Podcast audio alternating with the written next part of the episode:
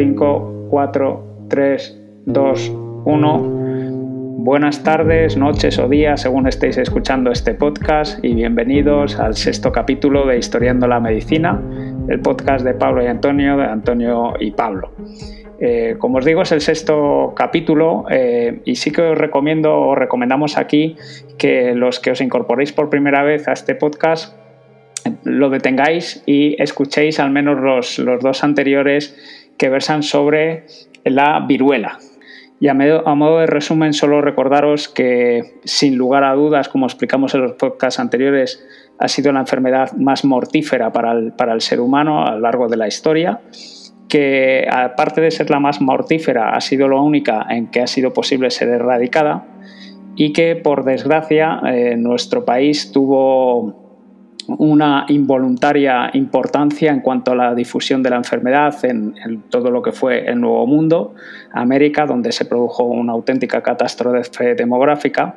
Y creo que el capítulo de hoy es especialmente importante porque vamos a ver cómo España eh, redime en parte esa, culpa involuntaria eh, a través de un acto sin igual, de un acto que aconteció por primera vez en, la historia de la humanidad y de que sin duda fue uno de los principales eh, pilares o piedras de toque para que se lograra, como hemos dicho antes, poner fin a la viruela. Y eso fue la real expedición filantrópica, filantrópica de la vacuna. Pablo, buenas noches. Hoy vamos a hablar de un tema importante. Hola Antonio, buenos días, buenas tardes buenas noches a todos. Eh, hoy en Historiando la Medicina vamos a presentar, no sé si tendremos suficiente con uno, quizás necesitaremos más capítulos. Vamos a, trasladarnos a la campaña de medicina preventiva más importante en la historia de la humanidad, hasta ese momento que era el siglo XIX. Y probablemente una de las grandes gestas históricas o epopeyas en la historia, y todo producto del espíritu filantrópico humano. Eh, así veremos cómo desde finales de 1803 y hasta 1810, y gracias a 10 eh, que no los podemos describir sino como héroes, se realiza la difusión de la vacuna por todos los territorios del Imperio Español. Eh, se recorre todo el mundo, mm, se vacuna también en China. Hay que decir que no todos sobrevivieron, solo unos pocos consiguieron regresar a casa, pero lo que sí consiguieron todos es cumplir la misión. En este caso, la realidad una vez supera más a, la ficción. Y esta expedición, para hacer un resumen, mm, un resumen impactante, es que se vacunaron más de 500.000 personas, que se atravesaron océanos, mares, cordilleras, ciénagas y desiertos, haciendo frente a naufragios, enfermedades, piratas o incluso ataques indígenas. Y no contando muchas veces con el apoyo de las autoridades locales, teniendo que recurrir al, propio ingenio y a las capacidades de, los expedicionarios para superar el gran número de, de problemas que tuvieron.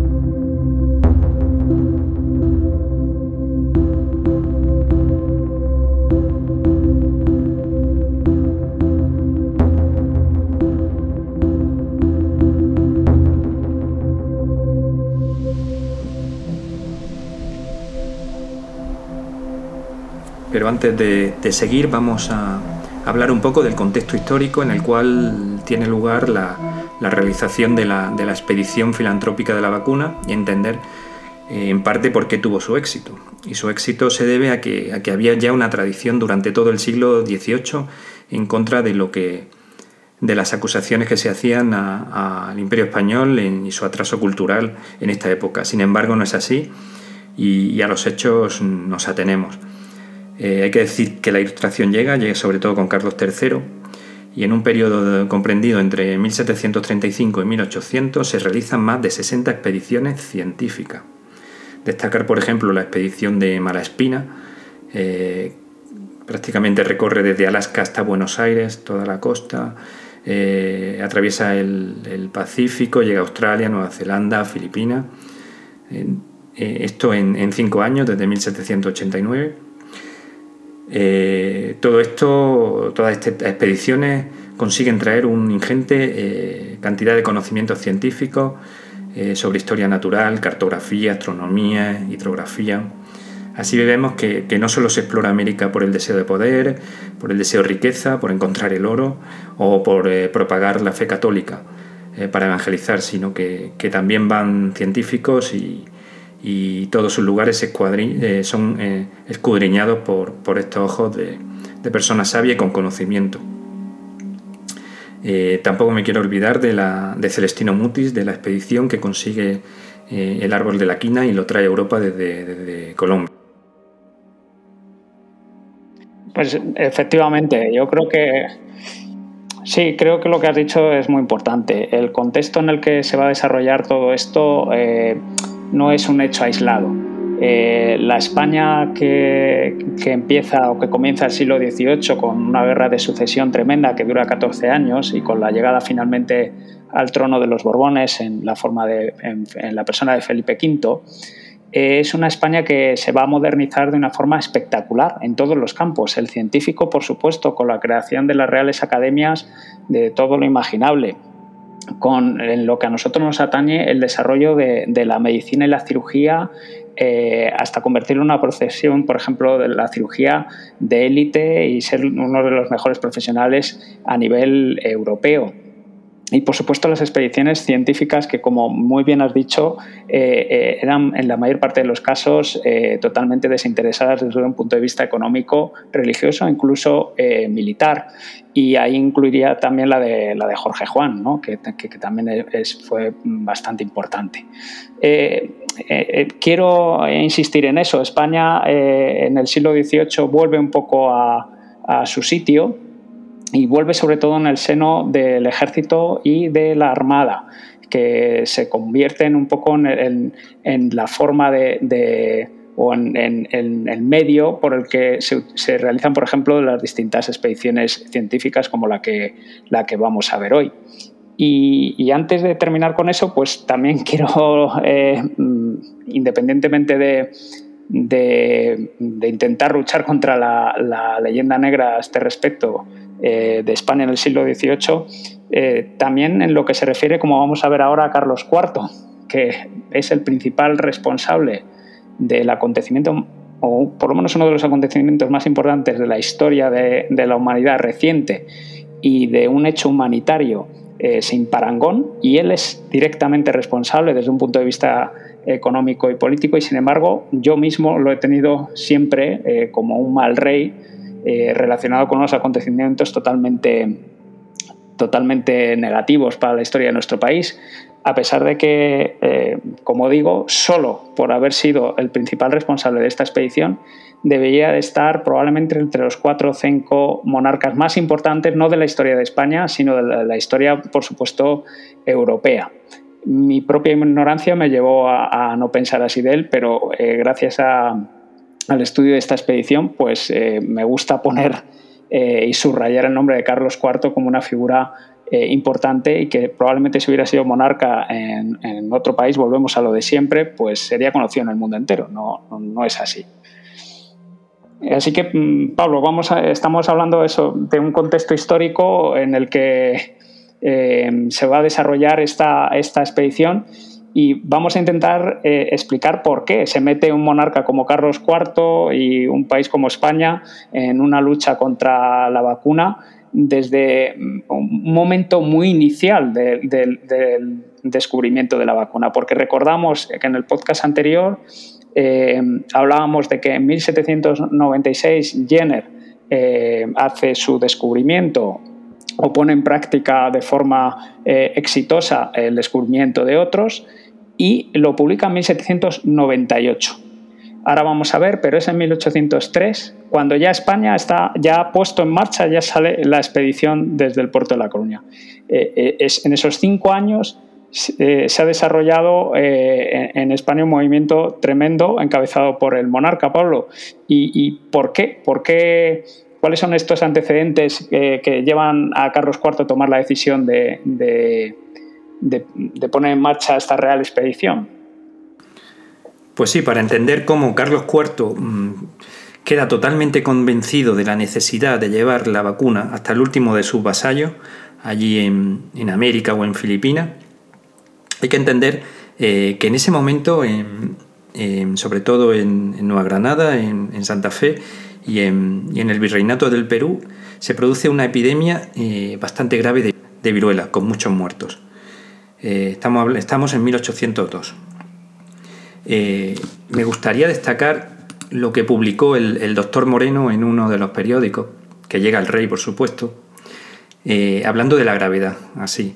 Dice, caracterizando su malignidad, refiere la historia de un niño cuyo cuello tenía una grieta que penetraba hasta la tráquea y salía por ellas el aire de la respiración. En ese momento el, ministro que había de Gracia y Justicia leyó eh, esta penosa historia a sus majestades y quedaron tan, tan consternados al oírla que el rey, como publica literalmente nuestro Señor, preguntó si no habría algún medio de socorrer a sus pueblos de América conduciéndoles fresco el pus vacuno. Pero no solo por esto, el rey ya estaba concienciado y sensibilizado antes, ya que, eh, por una parte, el, décimo hijo de, Carlos III eh, eh, muere de viruela y una de sus hijas también es mm, muy afectada y queda con secuelas. Se trata de su hija María Teresa, entre 1791 y 1794. Sí, antes de, antes de seguir, eh, solo me gustaría recalcar para que, para que la gente sea consciente de por qué Carlos IV eh, mueve todo esto. Eh, sin duda, en, en, su familia se había hablado desde siempre de la, de la de la, de la, viruela. Fíjate que su antecesor, Luis I, fallece de viruela y es el rey más, más breve por esto.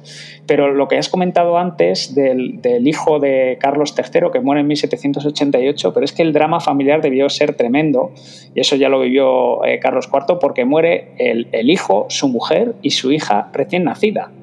O sea, eh, eso debió ser un, auténtico impacto en, la familia eh, de los Borbones. Y cuando en 1798 su hija María Luisa, la hija de Carlos IV, se infecta, que muchos autores dicen que fallece, no fallece, sobrevive, pero Carlos IV pues está pues, eh, completamente espantado. Y eso hace que, eh, si recordarán los escuchantes en los episodios anteriores, eh, la única forma que había antes de la vacuna de defenderse de esto era con la inoculación o la variolización. Y, se, inocula absolutamente toda la familia. De hecho, como consecuencia de ello, pues el príncipe heredero cae gravemente enfermo, María Luisa desfigurada, eh, la, esposa del infante con una oftalmia eh, grave, pero bueno, sobrevivieron, ¿no? Y es en este contexto efectivamente en el que eh, es un rey que ya tiene una predisposición a luchar contra la viruela personal. también hay que, hacer hay que hablar de, de que no solamente era un tema de sensibilidad emocional, sino que el impacto tan terrible que provocaba las epidemias de viruela en el descenso de la población hacían que resultara imposible eh, mantener el imperio desde el punto de vista económico. Y, por supuesto no podemos olvidar ese deseo filantrópico de, hacer el bien y, de hacer llegar a, todos los niños de, su dominio, eh, considerados en ese momento como, como vasallos, pero tratados por igual, ya estuvieran en la península o estuvieran en Filipinas o, estuvieran en, Perú, y hacerle llegar eh, esta curación de, las viruelas. Así el rey eh, solicita al Consejo de Indias que, eh, y entramos en los preliminares de la campaña, que dé solución al problema y que lleve la vacuna a, los territorios españoles. Este Consejo de Indias, entre ellos parte del médico, el doctor Felipe Flores y, y el doctor Requena mm, organiza lo que podríamos decir una especie de, concurso para, para ver eh, qué proyecto era, se llevaba el, premio de llevar la, vacuna a aquellos territorios. Eh, no quiero olvidar mm, un precedente eh, que pocos conocen, que es que en 1802 el doctor Rafael Malaguilla, apoyado por O'Neill, presenta un proyecto para, llevar la vacuna a estos territorios de, del Imperio Español. Sin embargo, eh, es rechazado por la falta de experiencia de este. Es que además has dicho una cosa fundamental y muy importante con respecto a la filantropía. Una de las cosas que hace única a esta expedición es, es, algo que no ha hecho, que no hizo ningún otro país en aquel momento.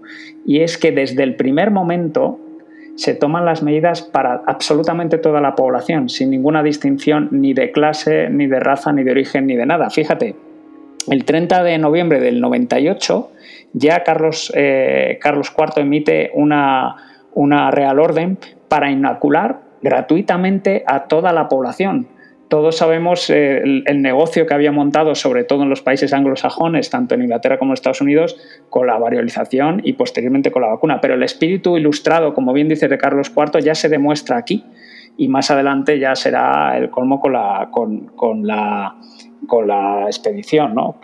Que, a él ya la pone en marcha, pues eso, cuando, cuando se desencadena una, una terrible epidemia que, en junio, en Santa Fe de Bogotá, en junio del, 1802, tienen 800, en un mes 814 hospitalizados y de esos 217 muertos. Entonces están asustados porque 10 años antes habían tenido otro y efectivamente el 19 de junio de 1802 llega al rey la súplica del, del, Ayuntamiento de Santa Fe para que haga algo por, por la epidemia. 19 de junio de 1802 y el 30 de noviembre de 1803 estaba saliendo la expedición. O sea, en un año y poco, en aquella época, desde que hay un papel oficial suplicando al otro lado del Atlántico que el rey ayude, se monta todo en un, para mí, un éxito logístico sin parangón, no solo a nivel sanitario, sino a cualquier otro nivel. Hablamos del, siglo, eh, principios del, del 19 y de en un año y tres meses tenerlo todo hecho. Efectivamente, eh, Antonio, se trata de un tiempo absolutamente récord para, para la época en la que estamos inmersos.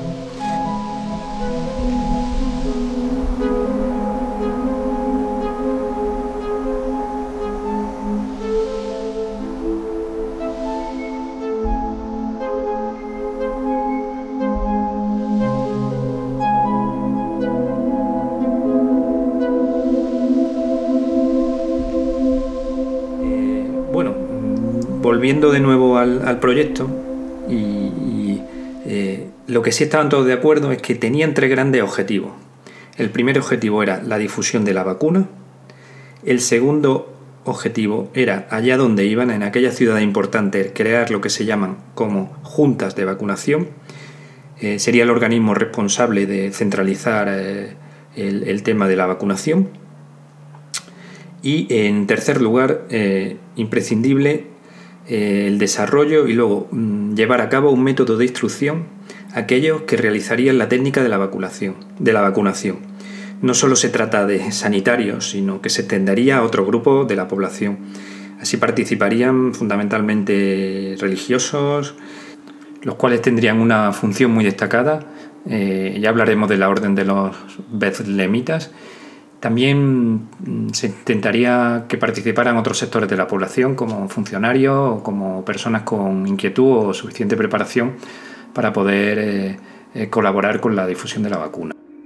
Sí, al respecto, perdona lo que dices de, la Iglesia, he podido leer o escuchar en distintas, eh, en distintas publicaciones que, la Iglesia inicialmente se, se, puso totalmente en contra de la vacuna. Y quiero dejar aquí reflejado que eso fue efectivamente, insisto, en el mundo protestante anglosajón.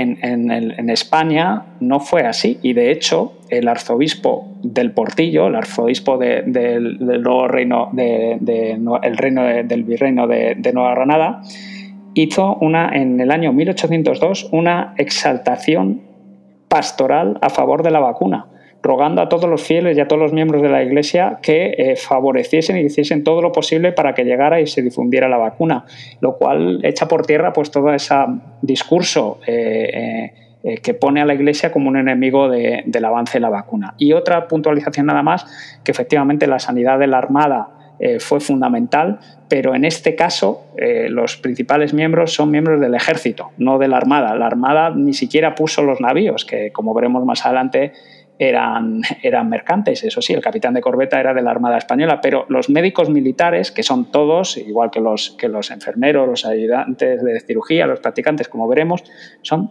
eh, del ejército, no, no, no, de, no de la Armada, que si no se nos, se nos enfadan. Bueno, diremos a su favor que tenían gran experiencia en los buques de la Armada y, y gracias a, esto, a estos adquirieron unas habilidades prácticas eh, importantes. Pero bueno, continuando con, con el proyecto, mm, debemos recordar que entre los dos proyectos presentados, uno era el del doctor eh, eh, José Felipe Flores y otro el del médico militar Francisco Javier Balmis y Berenguer. Es a este último al que se le concede la oportunidad de, organizar y liderar la expedición. Si bien también las aportaciones de Flores, de carácter científico, eh, como médico ilustrado y científico, fueron muy importantes y también eh, apreciadas en la planificación de la, expedición. Pues bien, es el, doctor Balmis, en ese momento médico de la corte, el que, el que va a liderar esta expedición. Sí, de hecho Requena elige a Flores porque le ha hecho el plan en nueve días y a Balmis por lo que has dicho antes, porque fundamentalmente tiene gran experiencia en América, es ya cirujano de cámara, ha hecho la traducción del tratado más importante sobre la vacuna del francés More de Sarté y además ya está vacunando él desde el principio, ya es de los primeros vacunadores en Madrid y se ve que tiene una técnica que lo sabe. Entonces dice Requena, pues muy bien, Flores va a ir a Cartagena y al sur y Balmis va a ir a Veracruz, que como veremos más adelante conoce todo muy bien todos esos eh, territorios y además ahí insiste eh, Requena en que deben realizar la labor de balde. De balde quiere decir eh, sin, sin cobrar. Pero, sin embargo, al final, eh, Carlos IV, directamente el rey, elige a, Francisco Javier eh, de Balmis y deja fuera a, Flores. No sabemos bien si a lo mejor fue el propio Flores el que dijo que él no iba, no lo sé, pero al final el caso es que se queda como único director eh, Francisco Javier Balmis. En detrimento de Flores, pesó el hecho de que él quería fletar dos barcos y uno de ellos llevar vacas con cowpox esto no pareció bien porque además de un coste económico inasumible, eh, tampoco había experiencia exitosa previa al respecto. El derrotero que propone también, eh, con lo como tú dices, la principal diferencia es que Balmis eh, insistía en un solo barco con un solo trayecto, luego por supuesto con un solo derrotero, luego por supuesto cada la, realidad no le dejó llevar a, cabo su plan y Flores decía que tenían que ser que tenía que ser dos barcos y mientras que Balmis eh, establecía, como veremos adelante, el método de, eh, conservación fundamentalmente con el brazo-brazo. Flores hablaba de las vacas, lo cual era bastante complicado en ese tiempo.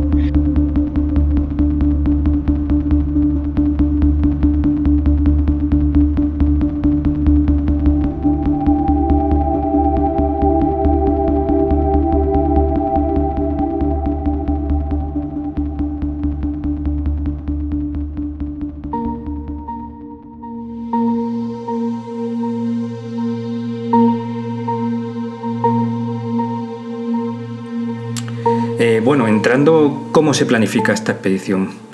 Eh, vamos a empezar hablando de un tema importante, como es la financiación.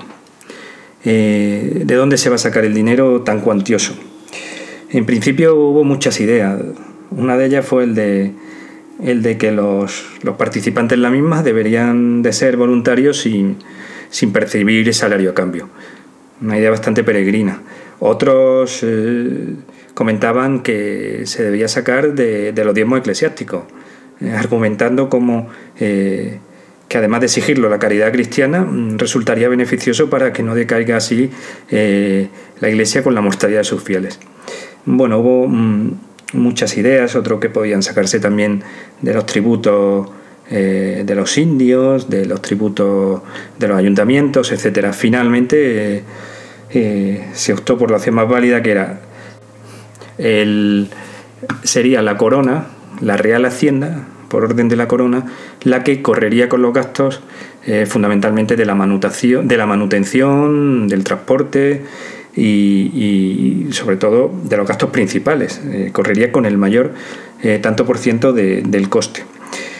si bien en, cuando, cuando la expedición se encontrara fuera de la península, en ese momento se ordenó a los virreinatos que estos deberían de facilitar en todo momento la campaña, de dar alojamiento y transporte, incluidos los buques, cuando ya eh, fueran necesarios otros buques independientes del primero que se fletó, y que además eh, debería haber una implicación de las autoridades para, mm, por un lado, mm, dar cabida y crear eh, la Junta de, Vacunación y por otra para facilitar eh, una parte muy importante de la, de la expedición, que serán los niños vacuníferos.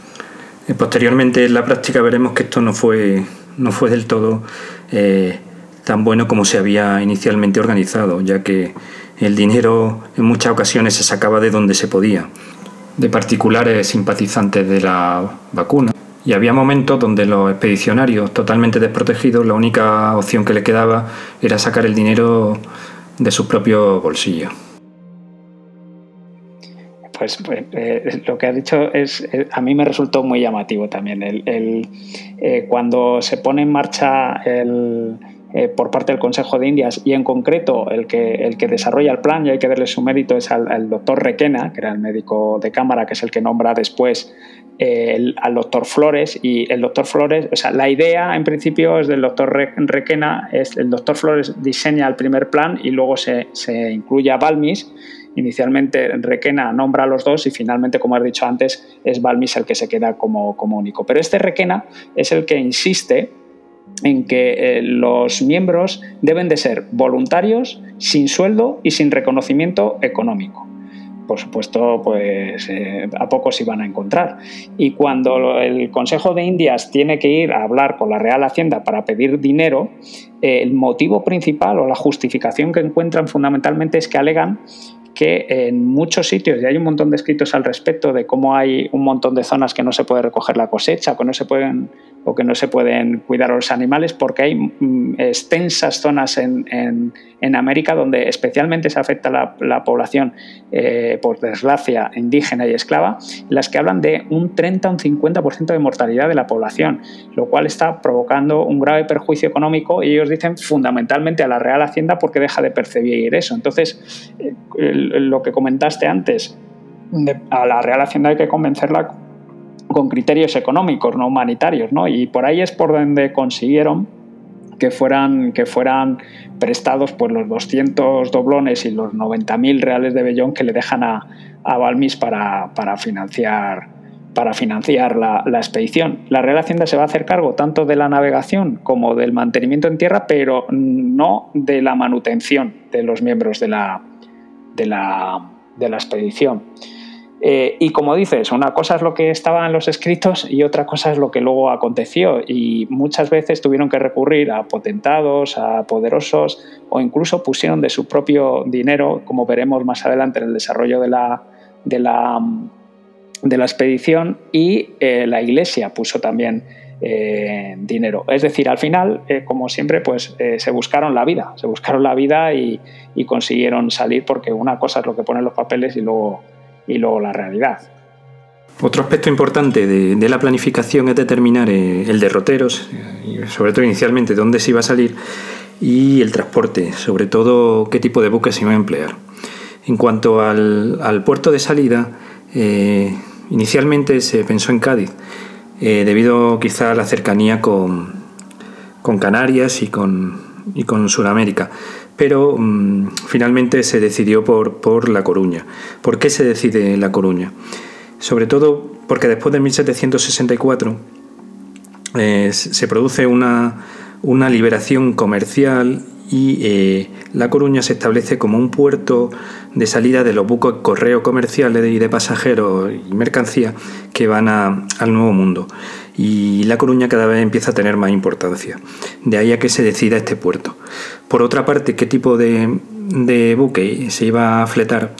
Eh, inicialmente se pensó en los buques correo de la Armada, pero resultó inviable ya que mm, había muy pocos disponibles y todos estaban eh, extremadamente ocupados en las tareas con, ultramar y sería complicado hipotecar un barco de la Armada para, para tanto tiempo.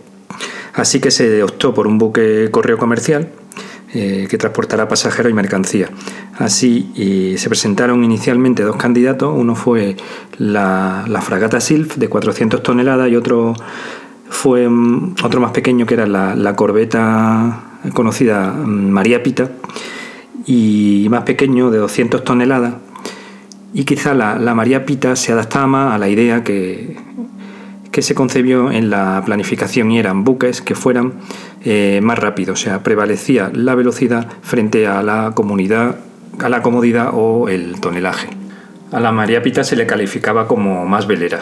Eh, la describen eh, como más ligera pero con menores comodidades para los pasajeros. Y otro factor importante es que era más barata la, contratación. Así que al final efectivamente se decidieron contratar a, la María Pita, como digo, una, una, corbeta. Importante porque todos hubiéramos pensado, ¿por qué salen de La Coruña y no salen de, de Cádiz, que salían todos? Y es por lo que has comentado en 1764 con eh, los buques eh, correo, desde entonces salían desde, desde La Coruña. Y por cierto, el barco lo elige el, pues le llaman el juez de contratación o algo así del puerto de, de, de La Coruña y como veremos más adelante que, que Balmis eh, pues tenía una personalidad un poco peculiar, eh, lo primero que hace cuando llega a La Coruña es eh, decir que no está de acuerdo con la elección del barco, aunque finalmente se, se puso, prevaleció la opinión del, del juez, como veremos más adelante.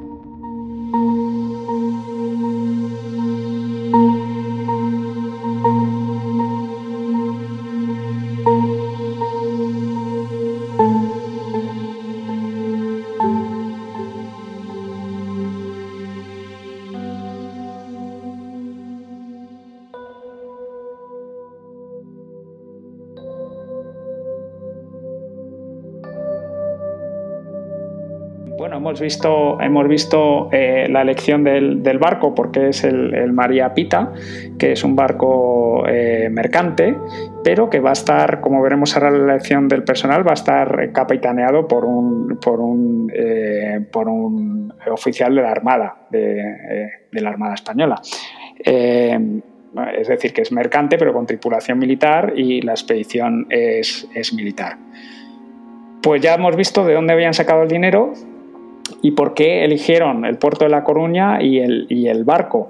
Eh, ahora pues eh, nos, nos, queda eh, saber, bueno, antes de pasar al personal, etcétera, quizás debíamos de insistir que también aparte de todos estos preparativos había que ir preparando la legislación muy importante eh, de ir mandando eh, información y cédulas y órdenes a los virreyes eh, del otro lado para avisarles de que iba a ir la Real Expedición y que tenían carta blanca. Y ahí se desarrolla una, cantidad de trabajo legislativo tremenda que tienen que dar acuse de recibo todos y cada uno de los virreyes para, preparar el camino y eh, también necesitaban eh, salvoconductos, porque tampoco hemos incidido demasiado en esto en el momento en el que se está preparando esto. En plena guerra napoleónica, en pleno conflicto en Europa, con España primero del lado de Francia hasta Trafalgar y después de Inglaterra, y en, estas circunstancias, pues hay que montar una expedición de este tipo, hay que ir por, mares y encontrarse con barcos de países con los que estamos en guerra. Y lo primero que pide mm, Balmis es eh, salvoconductos para poder, eh, para poder eh, ir primero en los territorios españoles. Necesita documentación para exigir la cantidad de cosas que va a exigir cuando llegue a enfrentarse a los virreyes, pero luego necesita salvoconductos también para, poder circular por el mundo en, las circunstancias en las, que, en las que estaba. Y, por ejemplo, esos salvoconductos se retrasaron mucho porque no se elegía el barco. Y no se elegía el barco porque Balmis no estaba de acuerdo con el María Pita. Y, prácticamente casi no llegan a tener los salvoconductos, entre otras cosas, porque o, tenían el nombre del barco o no podían, o no podían emitirlo. O sea, aparte del el dinero, eh, había que hacer eh, una legislación y emitir una serie de documentación importante y eh, otra, otro, otro, otro punto fundamental sería, como veremos más adelante, la elección del, personal, que es lo que, lo que vamos a ver ahora un poquito más adelante.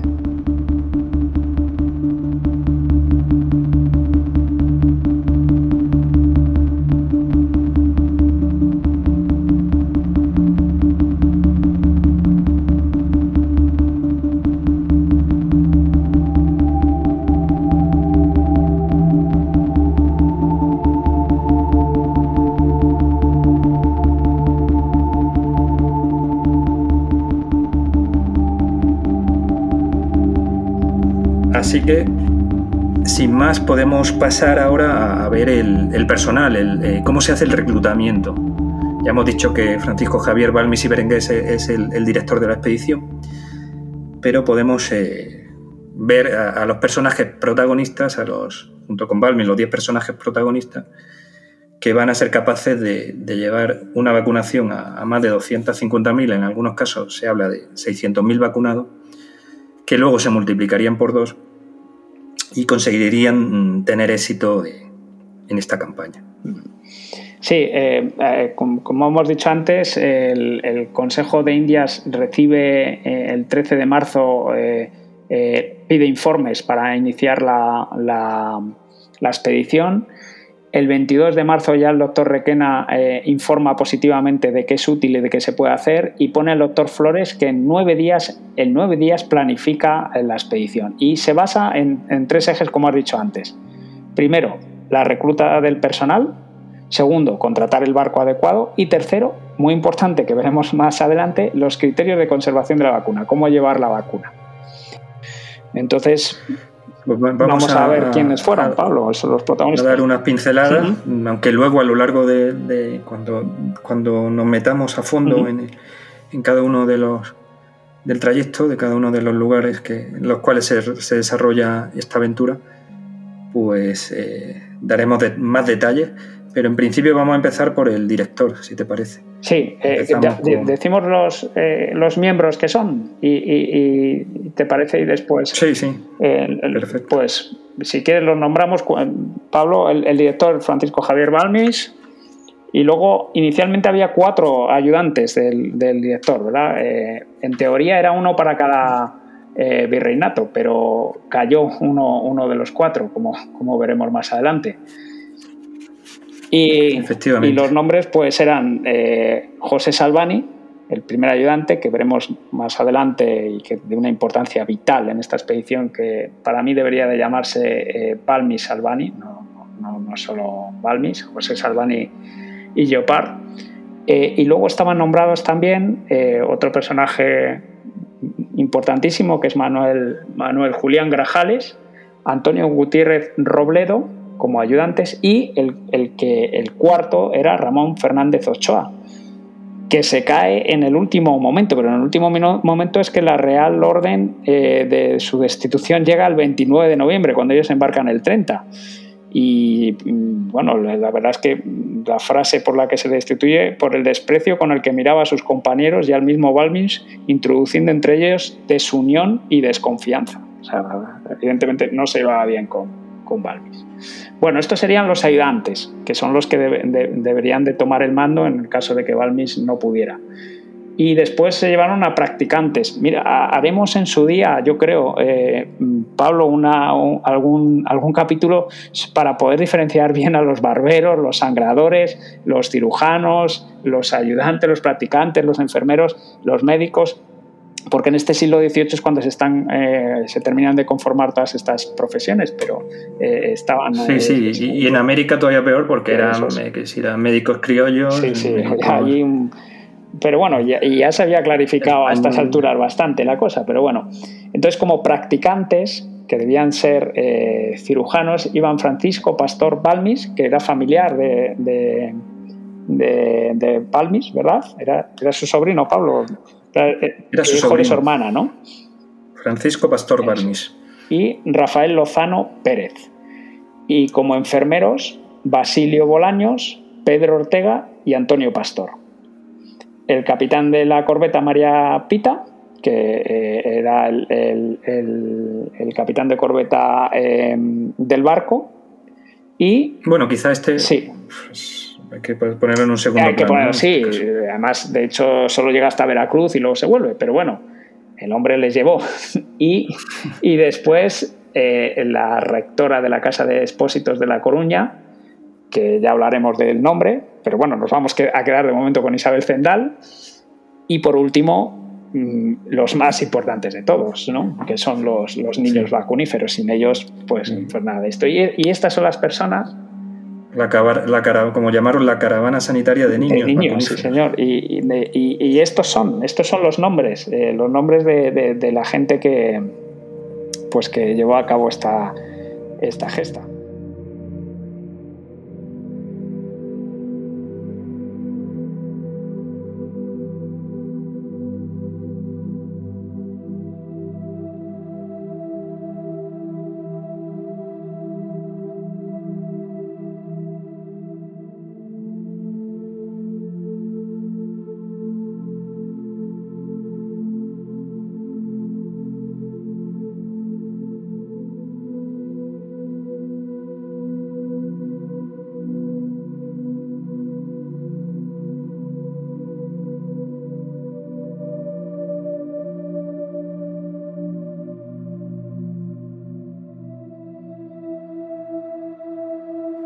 Llegado el momento de presentar a los 10 grandes protagonistas de la, expedición. 10 magníficas personas que, tuvieron éxito en lo que hicieron, aunque la fama y la gloria no fue paralela a, este éxito. Y empezaremos por el director de, la expedición. Se trata del Francisco Javier Balmis y Berenguer. Eh, fue el que se llevó los mayores honores y que quizá hubieran debido de ser compartidos.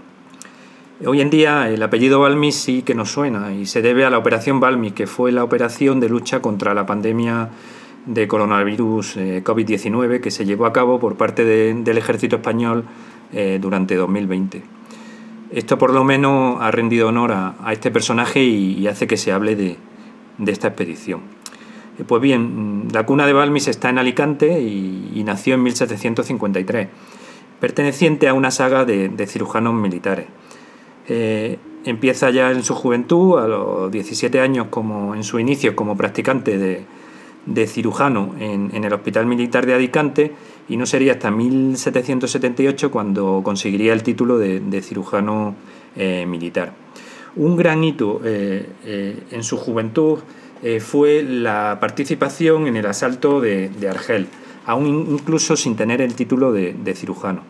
El asalto de Argel se organiza por parte de Carlos III al mando de, Alejandro de Orrili con la intención, la intención de, frenar la, la cometida berberiscas y la expansión del sultanato del norte de África. Ahí se empeñaron más de 50 navíos, más de 20.000 soldados y eh, consistió desgraciadamente en un gran desastre. En este caso, este desastre supuso la, oportunidad para que, para que Francisco Javier Balmis mm, eh, comenzara, eh, fuera su gran bautismo de, fuego y tratara a, múltiples heridos de combate, lo cual le daría una gran experiencia profesional de un valor inigualable y eh, em, que le preparara ya en, su corta juventud como, como luego lo que sería un gran cirujano militar. Y fíjate que todo esto le viene muy bien porque como has dicho, él, su experiencia hasta ese momento era sencillamente que con 17 años entra en el Hospital Militar de Alicante, no en ninguna institución, hospital donde está 5 años. Y eh, en, el 75, con 22, ya entra en la expedición. Todavía ni siquiera tiene ningún título, que hasta el 77 no, no le dan el primero. Y sin embargo, pues claro, él, como dices ahí, tuvo toda la experiencia práctica que podía, que podía desear, pero con 17 años, del cole pasa al Hospital Militar de Alicante. Ese es su primer contacto con la medicina. Está ahí cinco años ayudando a los cirujanos, etc. Y directamente ya embarca en, el, en la expedición. Sí, participó también más tarde en el, en el sitio de Gibraltar, también, que fue frustrado en 1780. Ahí era ya segundo ayudante de cirugía. pero fíjate, perdona, con respecto a lo que hemos dicho antes, en el 77, cuando vuelve de la expedición, cuando vuelve de la expedición, le autorizan para ejercer el arte de sangrar, sajar, echar ventosas, sanguijuelas y sacar dientes y muelas. Eso es para lo que legalmente está preparado en el 77. Luego en el 78, en, Valencia, ya puede utilizar el arte de la cirugía y el álgebra, que era la traumatología, en el, en el 78, o sea, eh, ya dos años después, eh, tres años después de, de aquello. Ingresa en el cuerpo de sanidad militar justo, eh, ese, año, para 1781, ir al regimiento de Zamora como cirujano del ejército. Pero fíjate que lo que tiene que pasar son cinco años en, en, vez de la carrera en el hospital de, Alicante, después la experiencia en la primera campaña militar en la que va y ahí le es sangrador. Eh, en el 78 después ya puede ejercer la cirugía y el álgebra cuando se había echado a operar en, en Argel y no es hasta 1781 con 25 años cuando asciende a cirujano del ejército y su primer destino es en el regimiento de Zamora. Así es, eh, ya eh, en el regimiento de Zamora ya es primer cirujano y tiene la oportunidad de, viajar a Nueva España. Bueno, quiero hacer un, pequeño inciso y, recordar que, que, los virreinatos principales eran el de Nueva España, que se equivale a México, el de Nueva Granada con Colombia, Venezuela, eh, Ecuador, tenemos el virreinato del Perú y, el de Buenos Aires. Luego del, bueno, el de Buenos Aires era conocido también como el del Río de la Plata. Estos eran los cuatro virreinatos. Pues mm, Balmis tiene la, oportunidad de ir a, Cirujano Nueva España. Eh, perdona, de Nueva España dependía también administrativamente y militarmente Filipinas. Efectivamente. Estaba, estaba metido de y, y, aquí, y aquí, aparte de, su labor como cirujano militar, también su, su carácter científico su labor, eh, llega eh, a, realizar varias investigaciones. Eh, entre ellas, descubre los, poderes beneficiosos para el tratamiento de las enfermedades venéreas de las plantas del ágave y la begonia. realmente lo describía como la, curación del vicio venéreo y escrupuloso de, determinadas enfermedades graves que resistían al mercurio. En aquel momento las venerias prácticamente se trataban solamente con, con sales de mercurio. Y esto lo aprende de, la observación de los curanderos locales, como en este caso del curandero criollo eh, Nicolás Viana, conocido como, eh, como el Beato. Y, tenían, aparte de, utilizar estas plantas, él observaba que tenían una serie de, otros rituales y otros ingredientes místicos religiosos. Lo único que hace es eh, quedarse con las plantas y, descartar el, resto de ingredientes y, realmente pues eh, realiza su estudio, escribe su tratado y, lo trae a Europa. Y, posteriormente se difundaría nos da una muestra de, la mente abierta que tenía este hombre, ¿no? de, un ejemplo de ilustración, como diría más adelante Gregorio Marañón, porque eh, cualquier otro pues se reiría de lo que estaba haciendo el, eh, Beato, pero él no, él observa. Él aprende y dice, hombre, pues, pues le funciona, pues vamos a ver por qué le funciona. Y efectivamente desarrolla todo un tratado sobre, sobre estas plantas eh, con bastante éxito y que le dio bastante, bastante fama al, respecto. Es decir, eh, era un hombre abierto, era un, ejemplo de la ilustración.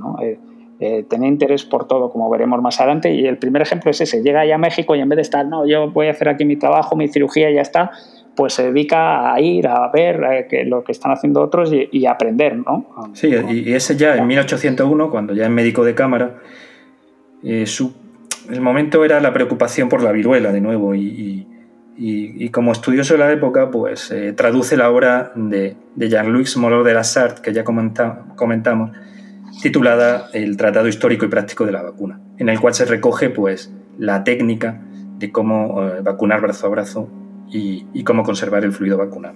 Y es lo que estas traducciones serán la base de su conocimiento sobre la vacunación de la viruela y lo que luego realizará múltiples copias para llevar a, los territorios de ultramar. Y hasta aquí yo creo que podemos contar de Balmis porque creo que luego eh, seguiremos narrando su, sus luces y sombras, que tampoco no duran Sí, no, no, por supuesto, no queremos mitificar a nadie, pero eh, solo ahondando para que, para que la gente tenga un poco eh, claro de qué tipo de persona hablamos, eh, a mí me llamó mucho la atención una cosa, aparte de la tremenda carrera, pasa 11 años en México, entre unas cosas y otras, o sea, en México no está voy y vengo, pasa temporadas cinco años seguidos y ahí desarrolla, eh, aparte de licenciarse en medicina y de desarrollar una carrera ya como médico y cirujano, empieza a adquirir un prestigio tremendo, no solo, no solo por, por lo del el, tratado sobre, sobre las venerias. Pero fíjate, es que cuando llega, en 1791, que es un hombre que nació en el 53, está ya próximo a los 40 años, entre los 40 años y los 50, que es cuando, cuando eh, está a punto de marcharse, es, llega a España y en vez de vanacolorearse, se dedica a estudiar tres cursos de botánica en el Real Jardín eh, sí, Y paralelamente era director del Hospital de, México. Efectivamente, es que eh, luego le vuelve a llamar la, la virreina por su prestigio, pero cuando vuelve y ya, está, ya es, eh, eh, cirujano de cámara, etcétera, estudia dos años de clínica para graduarse como doctor en medicina. O sea, aparte, entre medias, entre el 95 y el 97, en el Real Laboratorio estudia otros dos años de química. Es decir, un hombre que ya lo tiene todo hecho, que tiene un prestigio tremendo, después de estar 10 años, que sobre todo lo ha hecho ahí en México, donde ha ejercido, eh, por ejemplo, de director del Hospital de San Juan de, Dios, con un, con, un, éxito importante. Cuando vuelve, cualquiera se podría acomodar, ¿no? Estás próximo a los 50, que, eh, aquella edad para entonces mm, era, era y el hombre se pone a estudiar y estudia en 10 años en dos cursos tres cursos de botánica, dos de química y dos de medicina clínica. Eh, y, luego, cuando llega eh, a oídos del mundo científico eh, lo de la viruela, el primero que se pone a ello es él. Y el primero que traduce del francés, lo cual nos dice que sabía perfectamente hablar francés, el, el tratado más importante de difusión de la vacuna, dicho por el propio Jenner, es él. Y el primero que se pone a vacunar en Madrid lo hace con éxito es él. Es decir, es un un carácter muy peculiar, como veremos más adelante, con sus luces y sus sombras, pero yo creo que su principal luz era que era un hombre observador, trabajador, tenaz, estudioso y un ejemplo claro de médico ilustrado eh, de la época que no se centraba en una, sola cosa. Eh, eh, a mí me ha sorprendido mucho, sobre todo, su trayectoria desde, desde, que ya tiene fama a esos años que está, se pone a estudiar, pero me llama la atención y me dicen mucho para bien de, una persona. Sí, aparte, de, aparte de eso, también lo, lo que el, éxito de la expedición se debe también a su capacidad organizativa, en su tote de mando, en su capacidad estratégica de, reconocida, pero era un hombre que tenía una gran seguridad y lo describen, lo describe muchas veces como que, que estaba por encima de los demás. Entonces, esa gran seguridad quizá a veces le daba una altivez y, le ocasionaba muchos conflictos, como veremos, pero... Muchísimos, pero además por arriba y por abajo, o sea, eh, no se va bien ni con, ni con eh, los, virreyes, ni con gobernadores, pero tampoco con sus subalternos a los que no, en mi opinión, eh, no trató correctamente, por lo menos a, Salvani. Con la única persona con la que y, no era normal, eh, se llevó bien y, la recomendó por escrito y lo puso por escrito es con, la, con Isabel Zendal, pero en general eh, era muy, muy, muy perfeccionista, eh, muy soberbio, podríamos decir, en el trato con los demás, muy seguro de sí mismo y, no cedía. Si él opinaba algo, no cedía y como iba con, la recomendación del rey, eso evidentemente le, le, granjeó enemigos a lo largo de la, de la expedición, como, vamos, como veremos más adelante. Todo lo contrario que Salvani, que del que vamos a hablar ahora, ¿no? que parece que era eh, pues, eh, el agua y el aceite con respecto a, a Balmis.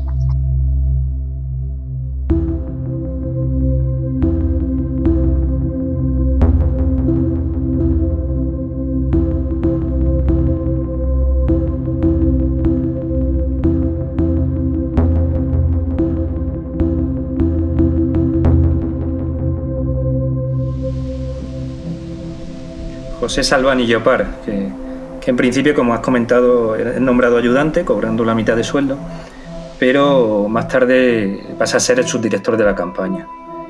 Y realmente aquí nos encontramos muchas contradicciones, porque Salvani lo clasifican como enfermo, débil y enclenque. ¿Por qué se une a esta campaña? Eh, realmente, al contrario que Balmis, eh, Salvani no aspiraba a la gloria. Eh, le movía sobre todo la, filantropía. Eh, era mucho más joven que él. Eh, lo describen con una negación desde el silencio, una continua persistencia frente al infortunio. Y, esto a lo largo del tiempo le confiere un valor especial. Y, no solamente se limita a cumplir con su trabajo, sino, va mucho más allá. Balmi es más conocido y exaltado que Salvani y muere casi olvidado. De hecho, los datos de su edad cronológica nos llegan a través de su certificado de función. Eh, esto eh, sucede, eh, según esto, parece que murió a los 33 años de edad. Es natural de Cervera, en Cataluña, cerca de Barcelona. También de una familia acomodada.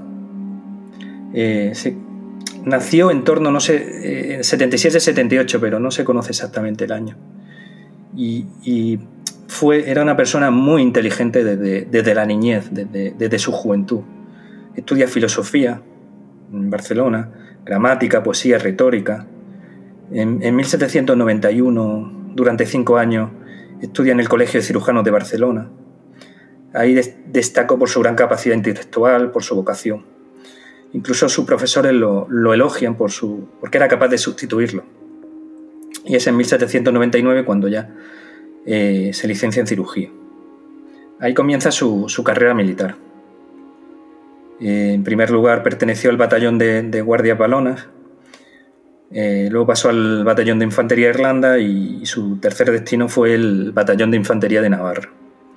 Siempre se le, se le calificaba por su acierto diagnóstico, su exactitud de tratamiento, su habilidad técnica, pero además de estas capacidades asistenciales, eh, todo el mundo le quería porque tenía una, forma de, tratar con los demás, eh, fruto de este espíritu filantrópico. Y, y, aparte una gran fortaleza intelectual. Sin embargo, tenía un gran hándicap, y era su, débil salud. Su débil salud que veremos cómo le va afectando cada vez más durante la campaña.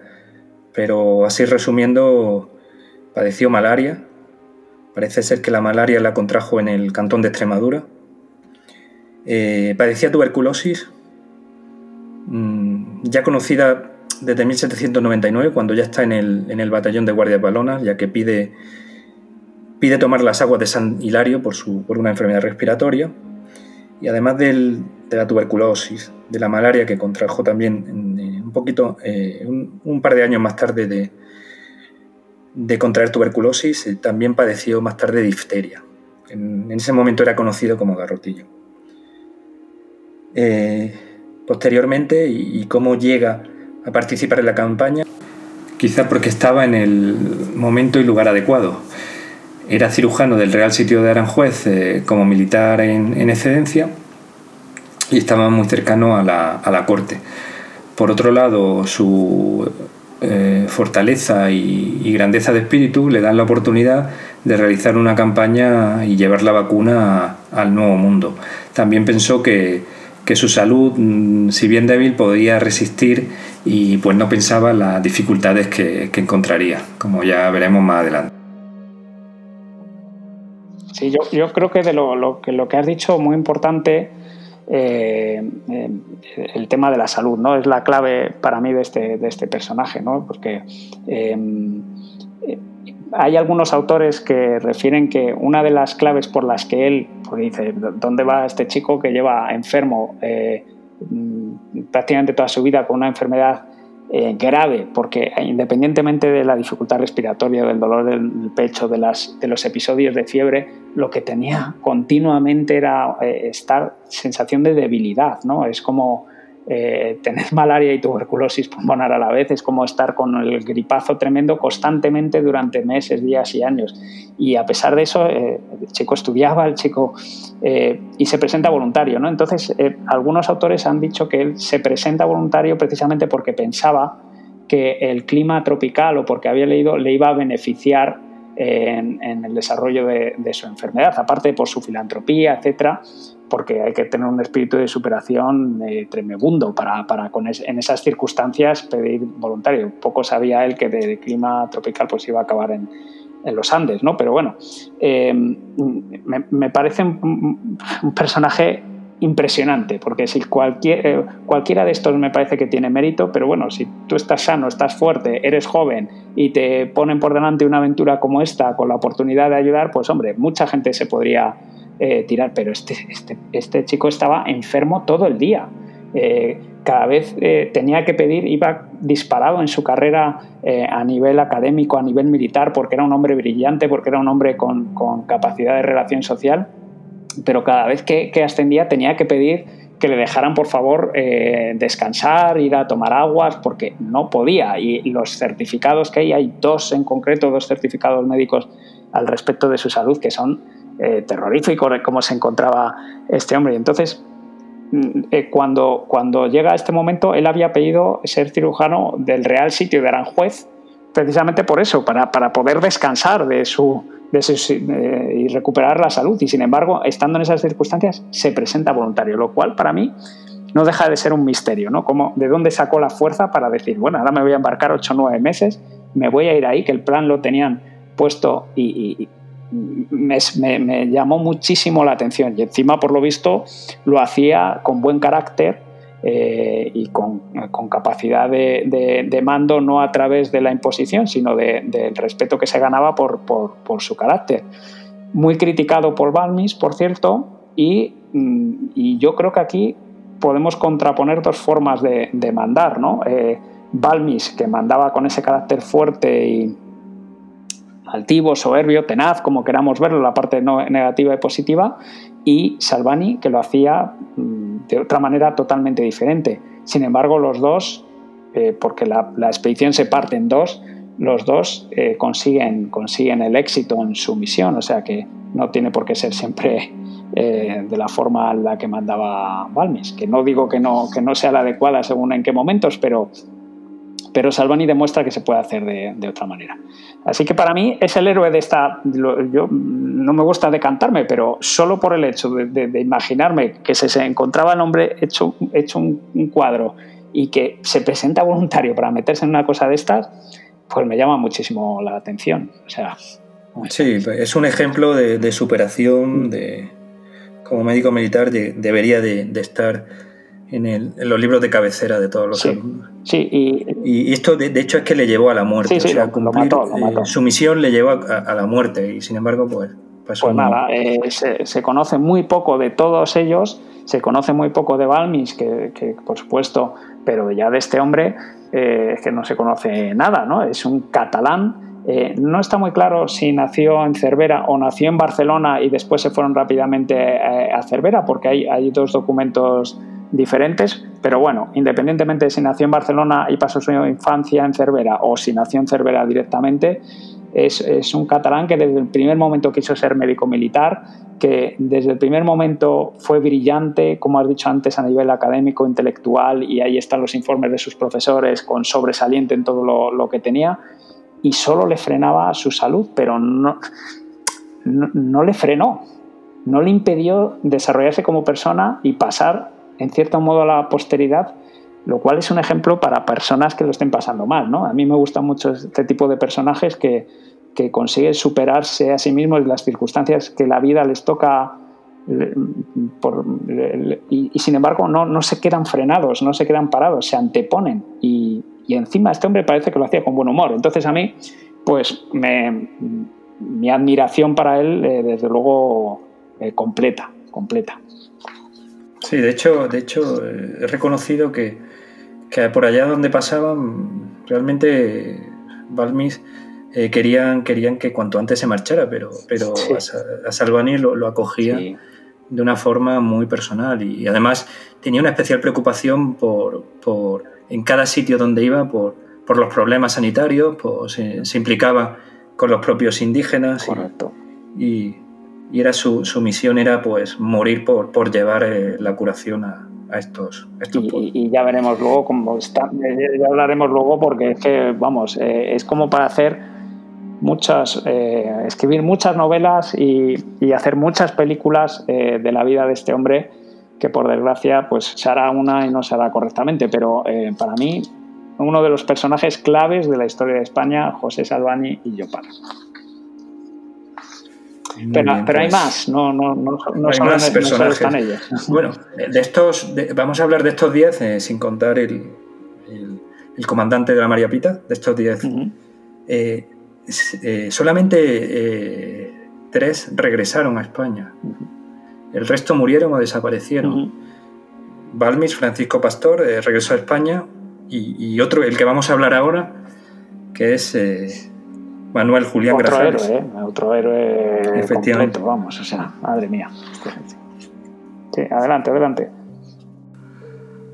La verdad es que no sé de qué pasta estaban hechos estos hombres, ni, ni qué espíritu tenían, cómo tenían este espíritu forjado para, para conseguir todas las hazañas que realizaron en este caso Manuel Julián García Grajales, un toledano de Sonseca, que nació en 1775. Eh, ya era cirujano médico en 1803. Eh, consiguió el título en el Colegio de San Carlos de Madrid. Eh, él se incorpora a la expedición inicialmente como ayudante en cirugía y cuando se decide la división queda al, mando de, de, Salvani. Se une a Salvani como su segundo para llevar la vacuna por toda la América Meridional. Eh, tenía un carácter fuerte, era una persona muy dura y debía ser muy resistente tanto de carácter como en salud. Eh, lo describen como impetuoso y, a veces poco diplomático y de una irritabilidad continua cuando había algún problema. Sin embargo, esto también, este carácter le hacía que, ser muy respetado. Eh, en ocasiones mm, esta falta de docilidad pues chocaba con el trato de Salvani, y no llegó a tener, eh, según describe, una buena relación. Pero a pesar de eso, Salvani informa positivamente de, él, debido a que en los momentos de enfermedad no es otro sino Grajales el que se hace cargo y aguanta el peso de, la expedición. Pero todo va más allá, ya cuando se, separa también de Salvani, continúa hacia el sur, pues se le encarga la vacunación de todo el virreinato de Perú, llegar a Chile y fue el que más al sur llegó, llegó a los 48 grados de latitud sur y llegó hasta la isla Chiloé. Eh, y creó la Junta de Vacunación en Valparaíso, en Santiago, en Lima.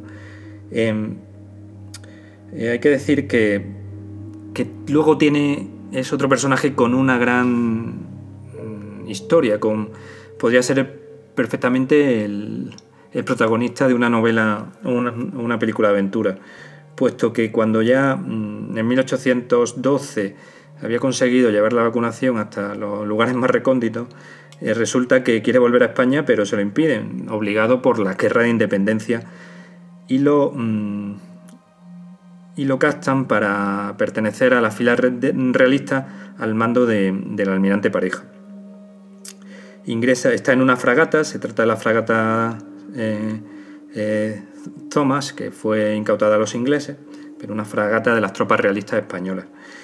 Eh, ahí está realizando su, labor y en 1813, en junio, es asaltado por los patriotas. Los patriotas era el, la guerra, era el ejército de independencia de Chile. Y lo, lo toman inicialmente como prisionero, pero debido a su gran valía como sanitario, de nuevo demuestra sus capacidades y, consigue superar esa, situación, eh, sigue realizando su labor e incluso pues, sería el médico cirujano de, y atendería a heridos de, ambos, de ambos bandos. Eh, posteriormente se produce incluso en, la batalla de 1817 de Ayacucho, de nuevo vuelve a ser prisionero. En 1818 Chile tiene la independencia y él continúa en Chile, sigue mm, es muy valorado, incluso, incluso se convierte en el fiscal del protomedicato, un alto cargo médico. Así, además del reconocimiento que se le hizo profesionalmente, eh, a Grajales no se le olvida y, dejó un recuerdo en, América, mucho más que, aquí, como generoso, humanitario, expansivo e incluso loco. Eh, como resumen, recorrió más de 30.000 kilómetros eh, andados y llegó lo más al sur de América.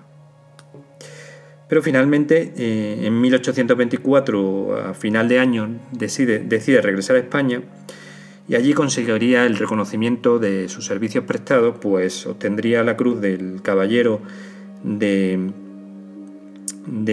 América y de la Orden de América, eh, que sería dado por, Isabel II. Eh, esto sería ya en 1833 y ya a partir de ahí ya se pierde su pista. Lo último que se sabe que que realizó sus trabajos en, Cádiz.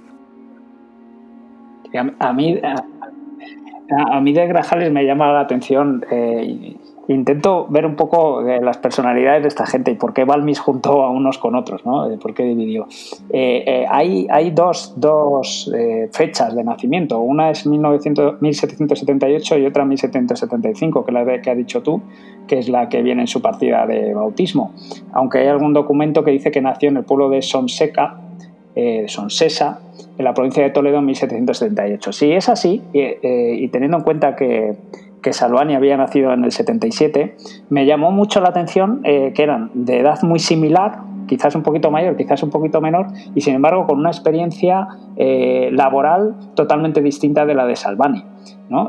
Salvani cuando es elegido ya, ya está en el, eh, ya, ha tenido sus campañas, ya ha tenido sus empleos, tiene un cierto prestigio. Y sin embargo, este hombre es en junio cuando se licencia en cirugía. Eh, entonces, eso ya mm, creo que debería de crear cierto conflicto, ¿no? Porque siendo similares, mm, eh, Salvani va como ayudante y este mm, en, un segundo escalón. Y luego otra característica principal, como bien has dicho, que está, está eh, escrito, es lo de ese carácter que tenía fuerte, temperamental, y que, y que le llevaba a peleas con Salvani porque sin duda pensaba o lo vería más débil que él, aunque Salvani sabía llevarlo. Y no sé, porque viendo los caracteres, mm, cómo eligió Palmis, con quién me quedo y a quién le doy, pues probablemente eh, pensó que, no sé qué estaba pensando, la verdad, porque mandar a un jefe eh, que no tenía muchos dotes de mando fuerte con otro que era bastante rebelde, pues había bastante probabilidad de que hubiera ciertos conflictos. Pero bueno, esas son las dos cosas de Grajales que quizás eh, son esos caracteres que se necesitan. que eh, esta gente que se va a meter por los Andes, que va a atravesar selvas con niños en brazos, con, eh, siendo atacados por indios, que se va a encontrar con, una hostilidad tremenda porque empiezan los movimientos, pues necesita un carácter fuerte. Por eso, por eso, no me llama la atención que Balmis y que Grajales fueran así. Yo es que pensé que la mayoría fueran así. Lo que de verdad me llama la atención y me sorprende eh, es lo de Salvani, que no fuera como estos. O sea, que triunfara en todo ese ambiente, pues con todo lo contrario que, por ejemplo, Grajales y, y Salvani, que pienso por lo que dicen que se que se debían de parecer un poquito. Cierto es que yo veo que intelectualmente o académicamente por lo menos quizás estaban por detrás de Salvani y Balmis, que yo creo que sobre todo Balmis a nivel académico y Salvani eh, pues estaban, estaban por encima y, por eso acabaron, acabaron mandando cada uno una de las dos expediciones. Sí, también lo grande de, estos personajes es que todos consiguieron realizar su misión, independientemente de, su personalidad. Sí, sí, sí efectivamente. Bueno, y, el, tercero, el gran desconocido, es Gutiérrez Robredo, ¿no? Efectivamente, poco se conoce de él, únicamente que fue elegido por Balmis como discípulo predilecto, pues ya lo conocía y lo tenía gran aprecio, y con poca experiencia en el momento de incorporarse a la campaña. Pero poco a poco podemos... Sí, a ver, que, lo que me llama lo que me llama la atención es eso que, lo elige Balmis como favorito. Balmis se lleva ahí a su a, su corte y parece que este hombre era hijo de un bordador de, la corte. O sea que tenía cierta cierta relación eh, eh, con, con, la corte. Y, bueno fue eh, tengo entendido que la licenciatura suya es en el 96 me parece que, termina. O sea que eh, tiene, no sabemos exactamente qué edad, qué edad, tendría, pero probablemente era mayor, por ejemplo, que, que Salvani y que Grajales, ¿no? por, por, la edad. No, no, lo sabemos con seguridad. Sí, que acompañaba a Balmis en casi todo el recorrido y, y hacía muchas veces el trabajo sucio, realmente, como en Filipinas, que, que tiene que recorrer las islas del sur, ¿no? de, de Cebú y Mindanao. Eh, él, y Grajales, él y Grajales se formaron en el Colegio de Cirugía de San Carlos de Madrid, el, eh, Salvani en el, de, en el de Barcelona. Y, eh, lo describen así como el discípulo predilecto del director de la expedición. Y ya nos pasamos a los practicantes. A los practicantes, sí, digamos, la mm. siguiente escala, que eran practicantes de cirugía, era, iban a ser cirujanos militares también. Tenemos a, a, Francisco Pastor Balmis, que es el sobrino, como ya hemos comentado, hijo de su hermana, de Balmis. Y, y bueno, eh, tampoco tenemos eh, datos biográficos, sobre todo que destacó en la vacunación en Guatemala, como veremos, y, y que luego pues regresa con desde Filipinas, Macao, y Santa Elena regresa con, con Balmis a, la península. Ya, veremos que se lo, se lo lleva también. O sea, Balmis se lleva a los que, a los que controla bien y en principio eh, no, sabemos mucho de, su formación, salvo que está pegado a su tío, ¿no? Y probablemente eso le, daría bastante experiencia porque era, estar pegado a un, buen, a un buen profesor y efectivamente destacó, como veremos más adelante, sobre todo en, Guatemala. Ya veremos la, la, la, la carrera que hizo cada uno durante la expedición. Sí, luego el, otro, el otro practicante de cirugía era Rafael Lozano, que al dividirse la expedición pues acompaña a Salvani. Eh, y este, bueno, recibiría informes muy positivos de Salvani para que obtuviera el título de cirujano a su vuelta. Pero tampoco hay, hemos encontrado un, no sé si tú has visto algo, pero, he encontrado muy poco. Hay dos, dos este referencias, una de Balmis y otra de Salvani, recomendándole que se le distinga como cirujano de cámara, como a todos se lo pidió. Y, y Balmis eh, escribió que lo había elegido porque se ha dedicado a esta mucha inoculación y es cirujano aprobado. Efectivamente. O sea, que lo eligió probablemente porque había descartado, destacado en, la inoculación. Sí, efectivamente. Uno, uno de los criterios fundamentales del reclutamiento personal eh, es la experiencia en la vacunación, más que el título que tuvieran. Y quizá pues eh, Lozano pues se gana se gana el puesto por esta experiencia que tenía. Y vamos con los enfermeros, ¿no? Eh, sí, los, enfermeros lo que, lo que deberían de ser personas de juicio y prudentes, era lo que más se valoraba y además de la experiencia en, la vacunación. Aquí tenemos a, Basilio Bolaños, Antonio Pastor y a Pedro Ortega. Eh, Basilio Bolaños eh, también fue con Salvani y también recomienda su distinción y se le pierde la pista en 1809. Y de ahí no se sabe nada más. Exacto. Y Pedro Ortega, este hombre es uno de los que falleció, ¿no? Eh, además, he visto por ahí que fallece en un. Yo no sé si es en el, en el, Magdalena o en uno de los ríos arrastrado ahogado, o, o en Filipinas, fíjate, no, no, no lo tengo claro. Pero Balmi recomienda encarecidamente que se proteja a los dos hijos huérfanos de su colaborador, don Pedro Ortega. Y he, visto dos cosas. Una que murió yendo con, con Salvani y otra que murió con, con Balmis. Pero parece que murió ahogado. No sé, no sé exactamente en qué momento, pero ahogado.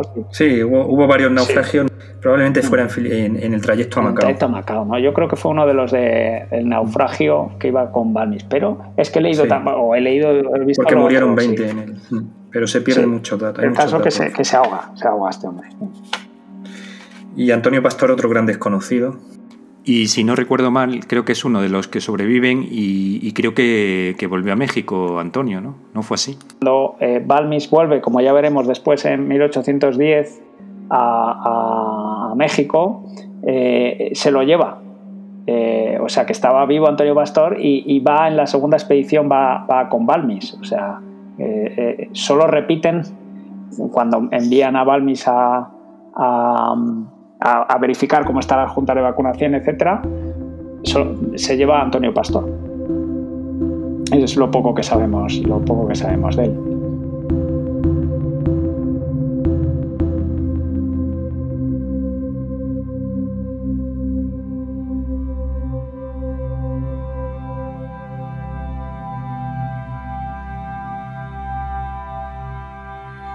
Y bueno, vamos a, pasar ahora a otra gran personaje también, la única mujer y, de labor destacada que fue la rectora de la Casa de Expósitos de La Coruña, Antonio. Sí, sí, sí, un personaje, además, eh, eh, ahora en mi opinión, eh, acertadísimo la elección de, su nombre para, para el hospital de, reciente creación en, Madrid de pandemias, porque le da una visibilidad no solo a ella, sino en general eh, a, toda, a toda la expedición, que una de, las, eh, una de las cosas que ha tenido la situación con la que hemos pasado, pues uno de los aciertos para mí ha sido lo de denominar Operación Balmis al apoyo del ejército en la situación de la pandemia del COVID-19 y después el nombrar a Isabel, el, nombre de Isabel al hospital como Isabel Zendal. Yo creo que Sí, gracias, gracias a esto se, la gente eh, se puede hablar de esto y, se empiezan a conocer. Un desde luego.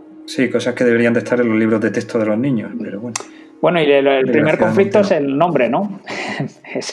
Eh, esto es lo, que, lo primero que llama la atención. Eh, porque hay, un montón de nombres diferentes. Yo no sé qué, tú qué opinas. Yo creo que al final quedan dos nombres, básicamente. Uno es Isabel Zendal o Zendales y el otro Isabel Sendales y Gómez o Gómez Sendales, ¿no? ¿Y por qué digo lo de los dos nombres? Y, al final quizás hay que quedarse con el Isabel Zendal y probablemente por eso la Comunidad de Madrid lo hizo. Bueno, recientemente se publicó un artículo de un, periodista eh, gallego eh, en, un, diario de ahí de Galicia, en el que bueno, el titular era eh, se, descubre el enigma del nombre de, de la enfermera de la expedición de la vacuna y ellos eh, aportan eh, dos documentos eh, en los que figura como Isabel Zendal. Según esta información, se llamaría así Isabel Zendal, con C o con Z, y mm, provendría de una, de una aldea de la provincia de La Coruña, muy pobre, de la que saldría para un segundo documento en el que figura como que está trabajando como criada en, una, en una, vivienda de una, de una familia importante en La Coruña. Y el siguiente, que por eso lo relacionan, ya eh, eh, figura como eh, rectora de la Casa de Expósitos de, La Coruña. Sin embargo, hay otros documentos y sobre todo, que yo creo que uno de los principales que, que ha llevado a error es el propio Balmis, porque Balmis en su carta la llama Doña Isabel Sendala y Gómez, carta de Balmis al marqués de Somecrules. Entonces, ahí... Balmis la escribe de diferentes formas en diferentes textos. es muy llamativo, eso sí, hay, una confusión ahí.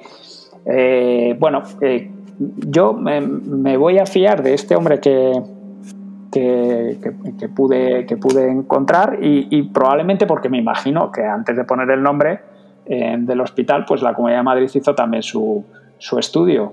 Y bueno, pues al final se ha quedado con, Isabel Zendal. Yo creo que nosotros la podríamos llamar así, si te parece, Isabel Zendal. Y luego eh, que, sepan, que sepan los, los, oyentes que hay, que hay con muchos nombres y, y, de todo, pero quizás Isabel Zendal es el que, el que podemos quedarnos. Entonces tenemos una chica que nace en un, una niña que nace en una aldea de una parte muy pobre, muy pobre, y el destino era, iba a ser bastante cruel y acaba como muchas entonces, acaba de criada. Y aquí viene eh, pues un tema un poquito eh, peleagudo, por cómo acaba esta chica de criada de una familia noble siendo rectora, que aunque parece un título muy importante, rectora de la Casa de Expósitos no lo era. Era un título, simplemente era la que llevaba eh, a los niños, pero no, tenía, no era un cargo importante. Y eso era cuidadora, y eso lo certifican con los sueldos. Eh, eh, este hombre ha encontrado el certificado donde están los sueldos de, por eso dice que se llama Isabel Zendal, donde figura su sueldo y figura pues en un cuarto o quinto escalón, solo por encima de las criadas. O sea, ahí prácticamente todos cobraban más, más que ella. Entonces, que no nos lleve a engaño el nombre de rectora, porque puede parecer que era una mujer importante, por ese título. Pero, pero, pero lo grande de esta mujer es que eh, desde, niña, desde niña eh, es reconocida como, inteligente y, se da cuenta el párroco local. El párroco local ve que es una niña muy despierta, eh, que capta con facilidad todo y le enseña a leer, a escribir y, operaciones básicas. Esto le da el pasaporte para, poder ser criada en una casa de, de poderosos locales en La Coruña. Aquí se queda embarazada y la ponen en la calle. Eh, recurre a, una monja que, y gracias a ella, entra, entra con su hijo, entra a trabajar en, el hospicio de, A Coruña. Y su gran labor, eh, entra de sirvienta y su gran labor y, sus conocimientos la convierten en, en este caso, en cuidadora de los niños, la rectora y, obtiene un mejor cargo dentro del hospicio. De esto se daría cuenta Balmis y, es por ello por lo que la, porque la que es reclutada. De todas formas, tenemos que centrarnos en un momento de, de que empieza a desarrollarse los hospicios. Anteriormente, pues no, eh, sobre todo en la primera mitad del siglo XVIII, los niños eran, eran olvidados y empieza a haber una preocupación por ellos y, de ahí que surgen los, hospicios. Eh, a ver, importante, porque eh, en realidad es casa de expósitos, eh, porque no solo era para niños huérfanos, eran para, para, niños que dejaban, sobre todo, que dejaban abandonados. ¿no? Y entonces una, eh, eh, lo del abandono de los niños y el ingreso en las casas de expósitos podría venir por dos, por dos lados. Uno, porque los padres no podían darles de comer y entonces los dejaban para que alguien se ocupara de ellos, y el otro para salvar el honor de las familias era muy típico que si una mujer de alta cuna se quedaba embarazada, pues lo que hacía es que la ocultaban y cuando nacía el niño lo entregaban en la casa de expósitos. ¿no? Entonces era, eh, se llamaban así porque luego exponían a los niños para que los, eh, los adoptaran. Entonces, según esto, la forma por la que ella habría llegado ahí era porque al quedarse embarazada eh, con ese niño que se llamaba Benito, que inicialmente no tiene apellido y como veremos más adelante cuando llega a Nueva España eh, ya tiene apellido, eh, pues eh, ella llega para, para, entregar al niño como expósito y probablemente se queda a trabajar allí solo a cambio de que muy poco dinero, como se llama en ese certificado, y a cambio de, que su hijo esté incluido en el cuidado, etcétera, y efectivamente es uno de los niños de la casa de expósitos y uno de los, de, de los niños que va a la expedición. Y lo que has dicho antes es muy importante eh, el destino de estos niños era eh, en un 80% muchas veces morir. Está por ahí el dato de aquel año de la Casa de Expositos de, Santiago de Compostela, que es escalofriante. Había 800 y pico niños eh, y, y, sobrevivieron ciento y pico, 200 y pico.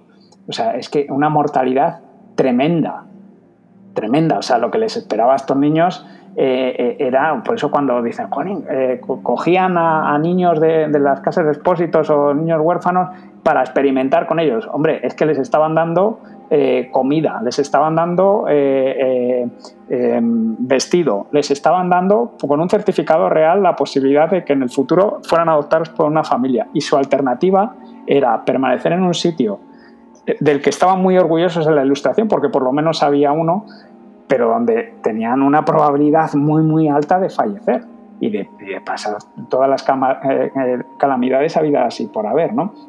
Y, ese dato lo dicen muchos, eh, porque es el mismo año, en ese mismo año, y es en, una casa, casa, de expósitos, y la verdad es que es muy, muy, yo no sé si fue justo ese año que hubo alguna epidemia, pero las mortalidades eran, eran, eran brutales. ¿Y por qué en la ilustración se da tanta importancia y se empieza a coger a estos niños? Pues básicamente por lo que hemos dicho antes, por un tema demográfico también. De repente dicen, hombre, es que es fundamental que tengamos mano de obra, niños para el ejército, niños para cultivar los campos, etcétera, y deciden eh, pues crear instituciones para, para cuidarlos, ¿no? Eh, Quiero antes de, seguir, vamos a, entrar con los niños, ¿no? Pero como personajes también fundamentales, aunque no hemos dejado para el final. Eh, decir que Isabel Zendal de inicio no era enfermera. Eso debe de quedar claro. Mm. Sin embargo... Los enfermeros eran bolaños y compañía. Que, luego también se desarrollaría estas funciones y más. pero sin embargo ya mm. en el escrito de Carlos IV, en el escrito en la cédula real, ya aparece como enfermera. Posteriormente la OMS crearía un premio, Isabel Zendal, y sería reconocida y muy reconocida también en México. Y en México el pueblo, el, premio al mejor enfermero o enfermera del año desde hace tiempo se llama Isabel Zendal. O sea, no de ahora. Pues, eh, hay un premio muy importante en México que es eh, premio Isabel Zendal. Y, pero quiero hacer un inciso también aquí. Eh. Perdona, hay una escuela de enfermería también con su nombre. sí, sí, porque ella probablemente se quedaría en México. Sí, se quedó en México, correcto. En cuanto a. Dentro de la organización de la expedición, se crean los puestos de trabajo y, cuáles son las responsabilidades y la descripción del trabajo de cada miembro. Eh, que, en este caso los enfermeros, qué función tenían. No solo tenían la función de, asistir, de ayudar en las vacunaciones, sino de, junto con Isabel Zendal, de cuidar de los niños. De cuidar de los niños y de evitar eh, que enfermaran o que, como veremos, uno de los riesgos de, este contacto de los niños, de que un niño le inoculara la vacuna, recordamos que se inoculaba la vacuna del fluido vacunal de la pústula de un niño a otro, pero si estos niños jugaban, entraban en contacto, podían producirse vacunaciones espontáneas. Todo eso lo tenían que prever, o sea, más, eh, no solamente tenían que cuidar su, estado de salud, higiene, alimentación, sino evitar que entre ellos se rozaran en, los juegos y provocaran vacunación espontánea. Así que vamos a, hablar también, terminar este capítulo de personajes de, los niños. ¿Y qué criterios se, eligieron, Antonio, para, para seleccionarlo? Claro, pues eh, eh, era fundamental, y Balmis así lo pone, que, cumplieran una, serie de criterios. El primero y más importante es que no hubieran pasado la enfermedad, si no, no iban a ser válidos y había que tener seguridad de que no la habían pasado. Y eh, el, segundo también seguridad de que no habían sido inoculados ni habían tenido contacto con, con la variolización.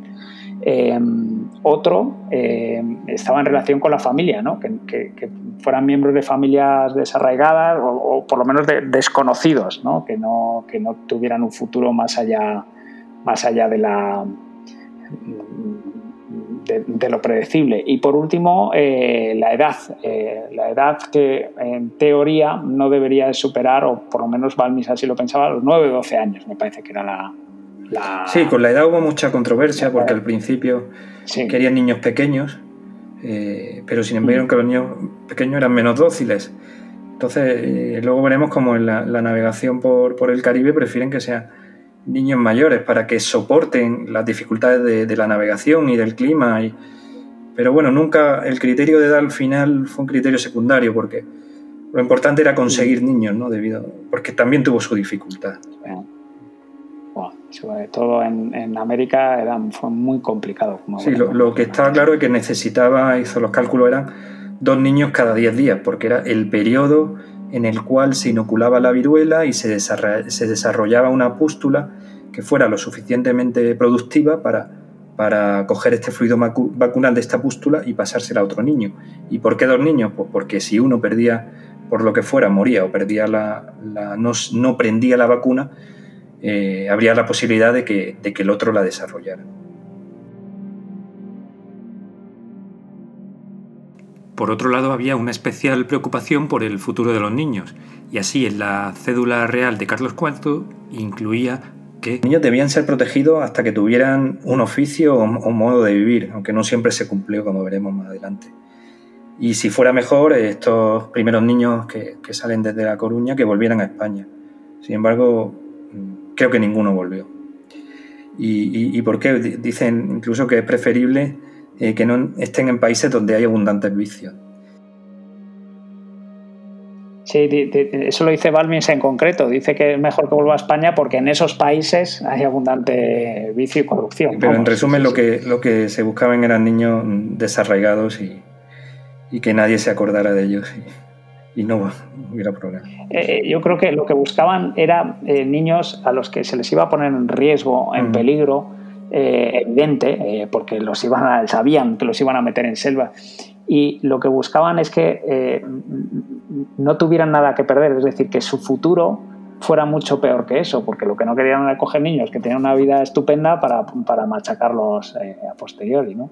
Entonces, ese, era un criterio que parece así muy cruel. No, es que tienen que ser niños desarraigados o infelices. No, claro, porque la alternativa tiene que ser mejor de lo que les y, y, bueno, insistir en que, en que cuáles eran los criterios, eh, digamos, eh, prácticos para conservar la vacuna. El criterio fundamental era eh, que un niño le se lo pasara a otro y la técnica brazo a brazo. Hay, que hacer varias puntualizaciones sobre esto. En primer lugar, que, actualmente eso sería mm, totalmente. Ningún comité ético aprobaría esta, este modo de, de, profilaxis de, sanitaria. y tampoco la, de, llena, Cuando, cuando claro, con un niño, ¿no? Y, y luego, eh, por otra parte, que, que nunca que como comentamos en otros capítulos, los niños tenían menos probabilidad también de tener otras enfermedades contagiosas que transmitieran pudieran transmitirse a otras personas, como sí podía suceder en el caso de los adultos. Pues bien, el, número de niños, como ya he dicho, pues en principio se pensó en dos niños cada 10 días. Y, así, para, por decir cifras, eh, de Madrid a Coruña fueron 10, de Coruña en el viaje atlántico fueron 22 niños, luego comentaremos las diferentes escalas dentro de, América del Sur, y luego eh, la continuación de la expedición, que fue desde Acapulco hasta, hasta Manila, ahí se embarcaron 26 niños. Estos son los principales, digamos, contingentes, eh, caravanas, auténticas caravanas sanitarias infantiles. Eh, con los niños pues hay que pensar en la dificultad tremenda que tenía esta expedición. A todo lo que hemos hablado antes, pues hay que sumarle el tratar con niños, el llevarlos, el cuidarlos, las enfermedades. Bueno, como veremos más adelante, una auténtica. Y una auténtica hazaña que eh, realmente muy pocos eh, murieron durante la expedición, muy pocos. Muy pocos. Y eso, eso es grandioso para, para, la época en que. Eso revela el gran cuidado que se tuvo con, con ellos, a pesar de las enormes dificultades como ya describiremos, sobre todo en el, en el tránsito desde, desde, Acapulco hasta Manila. Sobrevivieron además a, a, naufragios, a, enfermedades, bueno, ya iremos. Cordilleras, frío, nieve. Iremos narrando poco a poco. Bueno. Bueno, pues ya tenemos a los, el barco, el personal, los niños y ahora solo faltaba el cómo llevar la, la vacuna, ¿no? El principal, eh, eh, el principal eh, forma de lucha contra la viruela. Y en este caso, pues eh, aquí fueron tres cirujanos de cámara eh, famosísimos, Bernat, Galli y Lacava, que son tres pedazos de cirujanos eh, de la historia de España, que asesoraron personalmente a, a, Balmis y de hecho le hicieron varias recomendaciones al, al respecto porque se plantearon tres posibilidades con Requena y durante la fase de, de gestación de la expedición.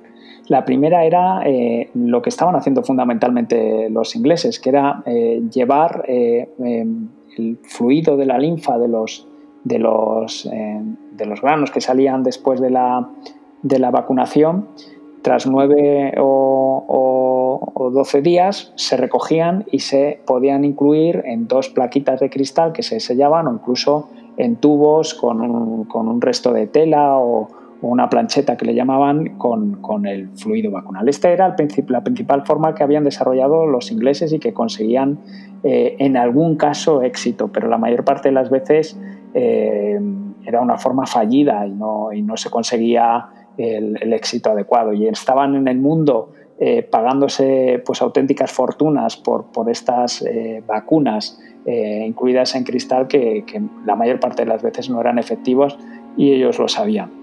Eh, la otra forma era eh, el llevar vacas eh, que tenían las, las pústulas y transportarlas hacia, hacia el nuevo mundo para a partir de ahí empezar a vacunar. Bueno, pues el problema logístico de espacio, de, de transporte, de alimentación de las vacas, de todo, era tan importante que prácticamente quedó desechado desde un principio, aunque como dijo antes Pablo, eh, el doctor Flores era una de sus opciones predilectas. Y el último era la opción del brazo a brazo. Eh, no queremos eh, desmitificar y ni estamos aquí para eso, pero sí nos gusta decir la verdad de lo que hemos leído, de lo que otros han escrito.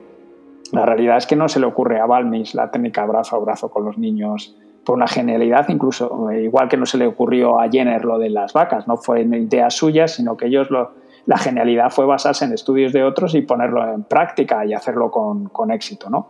Y como ha dicho antes, en el tratado que tradujo de Moro eh, en Palmis, ya ahí está descrita, pero se, ha, se realizó en otras muchas zonas. La técnica brazo a brazo ya en, en 1800 llega a, Turquía, Grecia, incluso a la India. Es que es importante porque mm, no queremos ni, mitificar para bien ni para mal, ¿no? Es que no se le ocurrió a Eso no resta mérito a, la expedición, efectivamente.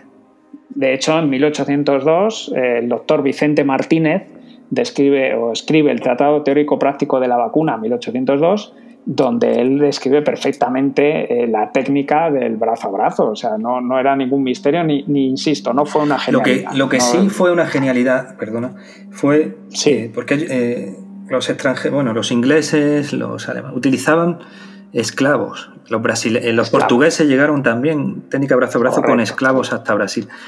Pero el, sí. el, el recurrir a niños de un hospicio sí fue idea de Balmis. Sí, eso sí, eso sí. Niños desarraigados. Porque, porque es, es, cierto que los portugueses, por ejemplo, eh, desde Río de Janeiro, en la ciudad de Bahía, eh, llevaron esclavos jóvenes, niños esclavos. Pero bueno, eh, el caso es que la técnica estaba descrita, pero claro, tenía la dificultad, igual que llevar la, la dificultad de, ocuparse de los niños, de encontrarlos, de que no se te murieran por el camino, de llevarlos por las zonas inhóspitas donde ibas a ir. Y él, eh, en principio, eh, como, como has dicho antes, mm, creía que la edad ideal eran tres años, o sea, la dificultad era, era tremenda, ¿no? y al respecto, pues al final se decide que la del brazo a brazo, que es la que, la que Balmis eh, recomendó, apoyado por estos tres cirujanos, era, era la más eh, adecuada.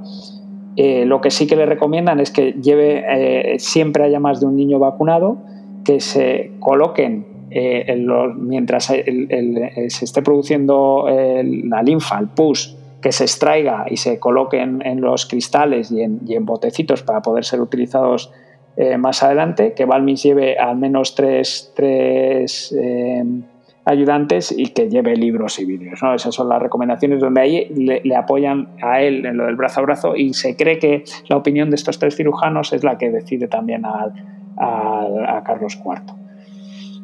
Eh, lo de las vacas, no, que es lo primero que se nos ocurre a todos, ¿no? Porque no llevaron vacas tenía más, más dificultad de lo que parece, ¿no, Pablo? Porque nadie lo conseguía, de hecho, salvo algunos casos aislados, pero si no hubiera sido tan fácil como eso. De hecho, se llegó a pensar en, en cabras. Sí, sí, hay, algún experimento con cabras también. Pero, pero eh, en barcos nadie lo consiguió realmente. En barcos no llegó ninguna vaca suficiente. Eh, sí llegó, en 1802 llegó la linfa a, a, a Saint Thomas, a la isla de Santo Tomás, en las Antillas en este momento. Eh, Muy cerquita de Puerto Rico, por si alguien lo quiere mirar en el mapa. Ya, lo, veremos. Y, lo de las vacas, eh, hubo en. Lo único. Eh, se estaban buscando por todo el mundo vacas con, con estas pústulas. Muchas veces se fracasaba porque no, no, era realmente el cowpox, las pústulas que transmitían a las personas, y se fracasaba. Y creo que lo único que he encontrado fue en, en Durango, cerca de Durango, en México, se encontraron eh, vacas con cowpox y se consiguieron vacunar a más de 200 personas, pero es el único. Y lo de las cabras también figura, eh, que incluso, pero esto ya, eh, ya estaba establecida la vacunación, fue más posterior.